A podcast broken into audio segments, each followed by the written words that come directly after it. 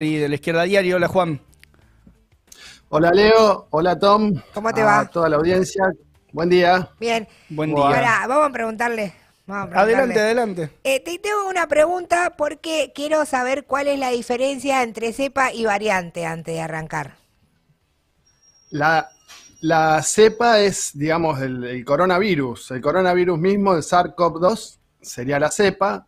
Y después todo el resto son variantes, digamos. Una cepa sería ya un virus distinto. Hasta Bien. ahora lo, lo que vimos son diferentes variantes con, con diferentes mutaciones que se acumulan en dando lugar a variantes como alfa, beta o gamma. Por eso, digamos, la precisión es, es más por eso. No, cambia la estructura del virus. Bueno, em, Claro. extensión de contagios de la variante Delta en, en varios lugares de- del mundo, ¿no? Eh, En, en Europa centralmente eh, comenzó ahí con, más preocupación. ¿Y qué es, qué es lo que conocemos hasta el momento de esta variante específica? ¿Qué es lo que se conoce, digamos? ¿Cómo, cómo se la puede definir?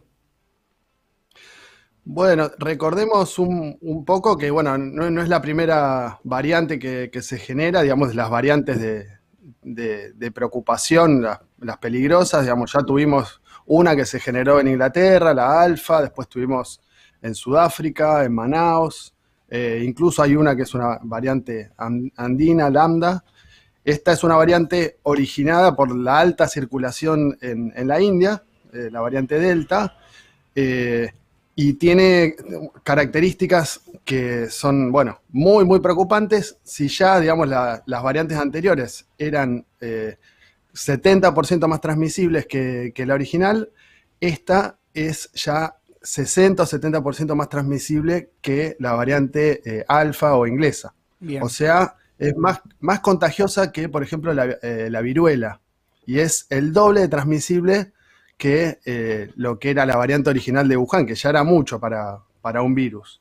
Después es más, es más severa en cuanto a la carga viral, tiene mayor riesgo de hospitalización y, y de muerte. Hay estudios en Canadá, Singapur y Escocia, digamos, que, muestran esto. Eh, y ayer se, filtró un, documento de- del CDC, del Centro de, Con- de Control de, de Enfermedades de Estados Unidos, pero que lo confirmaron, digamos que justamente resalta estas características de, la variante y también resalta mucho que incluso las personas vacunadas pueden transmitir, según e- ese estudio, digamos, eh, pueden transmitir la, eh, la infección eh, igual que no vacunados. O sea, ¿significa que las vacunas no funcionan? No, funcionan las vacunas, digamos, tienen una efectividad dentro de todo bastante importante para evitar hospitalizaciones y, y fallecimientos, formas graves, digamos, pero no impiden, bueno, y todo esto con dos dosis, ¿sí? Eh, Claro, con una, sea, con una con dosis una- baja, baja mucho la, la protección de las vacunas. Claro. Con una dosis, o sea, con una dosis baja mucho, pero incluso una dosis, digamos, da, digamos, eh, es muy importante avanzar con, con la vacunación. eh, por lo, al menos una dosis, digamos, baja la cantidad de hospitalizaciones. Por lo menos estudios en, en- en Inglaterra y Escocia. Pero es muy baja frente a la infección, es un 30% nada más. Por eso se necesitan dos dosis. Eh, Una, una después consulta, Juan, que- porque eso, eso abre la- la- el escenario, la posibilidad eh, de que el virus circule, digamos, eh, porque si, si te baja la, la- posibilidad de hospitalización o los síntomas, de que el virus circule de manera asintomática, es desde, desde la ignorancia esta, esta pregunta. Sí, sí. No, no, está, está muy bien, porque eh, aparte de lo que decía, digamos que son necesarias eh, dos dosis. Con dos dosis, por ejemplo, la vacuna AstraZeneca tiene un más o menos un 60% de, de cobertura para no infectar, digamos, no, infectarte con, con el virus. O sea, Mm. ahí. Y, inclu- y la, de, la de Pfizer baja a un 70, más o menos. Ahora, lo que agrega este estudio de Estados Unidos y genera mucha preocupación es que eh, el grado de carga viral es muy alta y puede, y digamos, eh, una persona vac- vacunada con dos dosis puede infectar de la misma manera que una persona no vacunada, lo cual en Estados Unidos, digamos, genera mucha preocupación porque incluso el mismo CDC de Estados Unidos había llamado a que las personas vacunadas no usen barbijos. Claro. Ahora tuvieron que dar, dar marcha atrás eh, completamente eh, porque incluso hay un porcentaje muy alto de la población que no está eh, vacunado y está, están en medio de una, una tercera ola muy fuerte y en algunos estados con muy baja vacunación, con aumento de hospitalizaciones y, y fallecimientos. Pero esto también se está dando en, en otros, en otros lugares, en Inglaterra, en, en, Reino Unido, en Israel. Australia está con un mes de, de lockdown, de eh, un mes de, de cuarentena, De cuarentena, sí. de acá en adelante, incluso en Japón. Eh, y es, digamos, hay, hay un problema muy, muy importante porque estamos hablando de países que tienen un grado de vacunación muy alta, Sí, recordemos, ya lo, lo hablamos esto acá, digamos, eh, Reino Unido tiene más o menos arriba del, arriba del 50 con dos dosis eh, y arriba del 60 y pico con, eh, perdón, con, eh, sí, arriba del 50 con, con dos dosis y arriba del 60 y pico Con una. o del 70 con, una. Argentina tiene solo 13% de eh, vacunados con dos dosis y pasó el 50% con una dosis. Es muy bajo el nivel de vacunación para lo que es esta variante. Claro. ¿sí? Sí. Y acá en Argentina, eh, ¿qué tipo de seguimiento se está haciendo?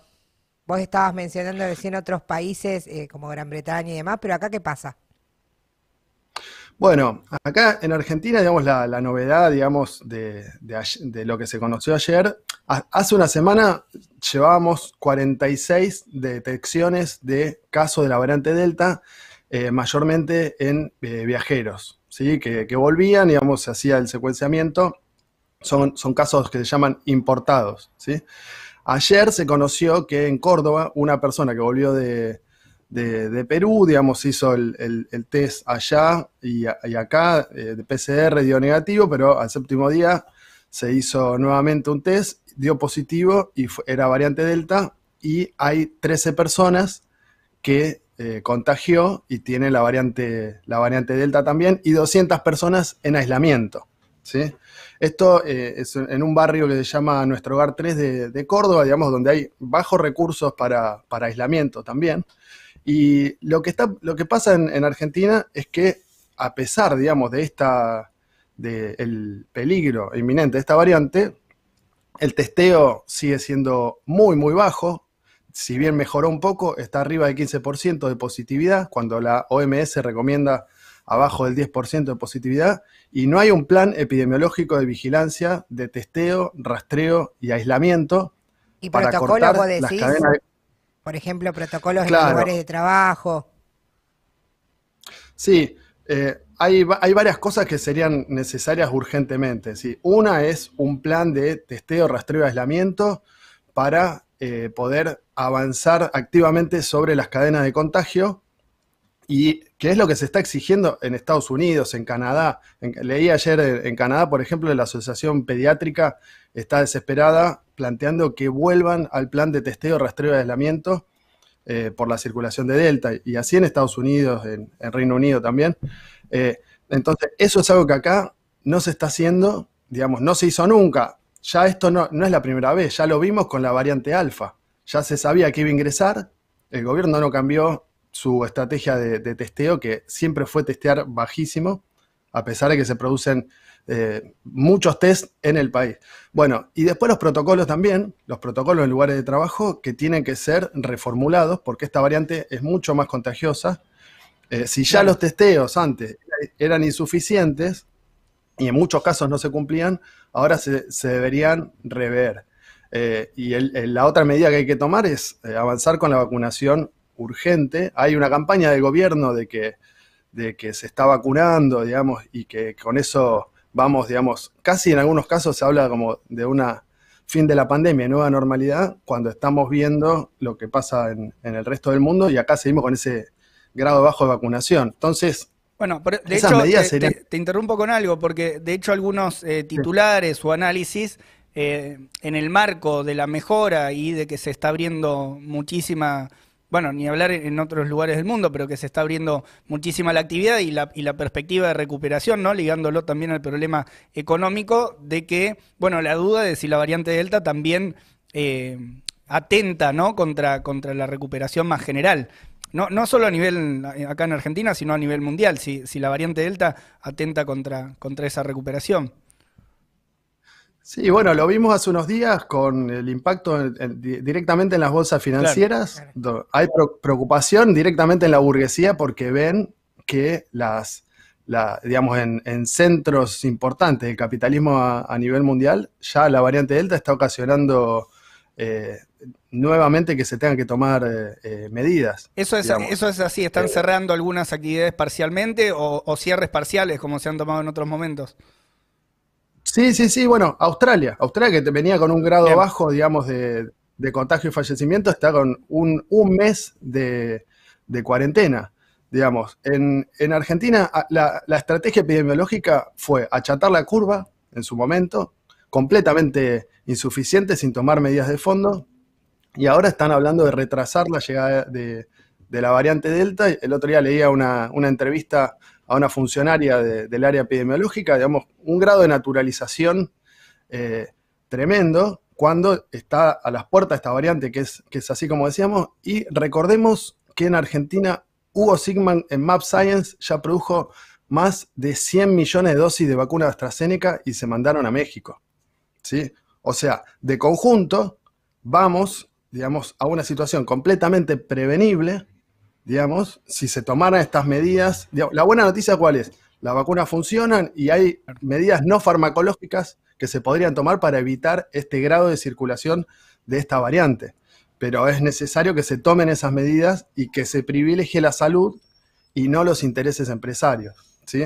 Entonces, esta es más o menos la, situación eh, y es, importante, digamos, que en cada lugar de, trabajo también se, plantee eh, y se, dé una pelea por los protocolos, por, por, la vacunación, por las medidas de testeo, rastreo y aislamiento, para eh, evitar y no naturalizar una nueva ola de, coronavirus. Y una cosa más, digamos, eh, y nuevas variantes. ¿sí? Hay, una preocupación muy importante que es que si sigue circulando de esta manera, e incluso eh, con un grado alto de vacunación, se sigue, sigue circulando el virus, eh, puede dar lugar a nuevas variantes eh, de, coronavirus. ¿sí? Entonces son necesarias medidas farmacológicas como, como, las vacunas, y hay que garantizarlas, digamos, declarando utilidad pública a los laboratorios, por ejemplo, como Map Science acá en Argentina, los que producen test también, en vez de que se estén exportando, ir a un, plan de testeo, rastreo y aislamiento, digamos, masivo, y, no y también no farmacológicas destinando los recursos para que las personas que se tengan que aislar se puedan aislar realmente eh, y que no dependa, digamos, de, cada uno tener que elegir entre eh, infectarse o, o, ir a eh, trabajar y, cobrar el sueldo. Y más ahora que van a volver las clases presenciales también. Sí. Juan bueno, eso ya lo vimos también. Así que bueno, esas son más o menos las novedades. Vamos a estar siguiendo el tema acá y bueno, vamos a, a traerlas para nuestra audiencia. Así que bueno. Ahí va. Eh, Juan, Juan, Duarte, columnista de ciencia de la izquierda diario y